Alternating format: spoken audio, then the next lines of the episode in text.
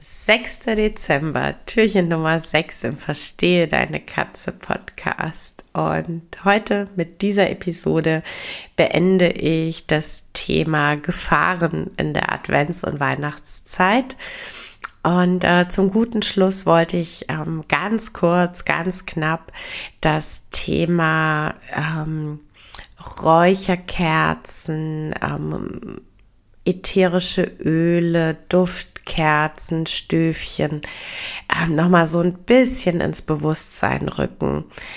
Natürlich, äh, da geht's mir auch überhaupt nicht anders als ganz, ganz vielen anderen da draußen.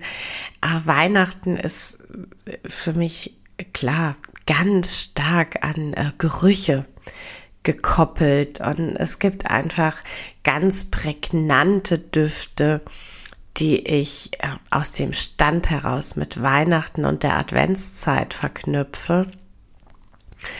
Ähm, nichtsdestotrotz ist es so, dass ähm, die äh, wirklich die allermeisten ätherischen Öle für unsere Katzen gefährlich sind, sein können, äh, für unsere Katzen toxisch sind ähm, und daher tatsächlich für mich solche Geschichten wie Öldiffusor oder ähm, Stöfchen mit ätherischen Ölen ähm, tatsächlich nicht in den Katzenhaushalt gehören.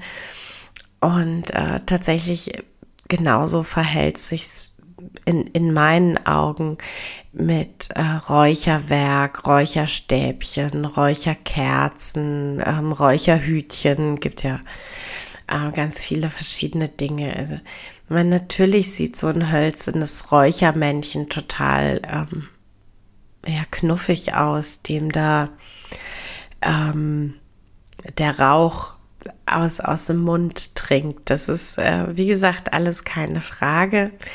Ähm, aber für unsere Katzen ist es eine Gefahr, für unsere Katzen ist es ähm, ein Risiko, wenn wir ähm, Räucherwerk in ihrer Anwesenheit, in ihrer Umgebung abbrennen. Genauso wie es für unsere Katzen eine Gesundheitsgefahr darstellt, wenn wir Öle verdampfen. Von daher einfach meine ganz klare Empfehlung und Bitte an dieser Stelle.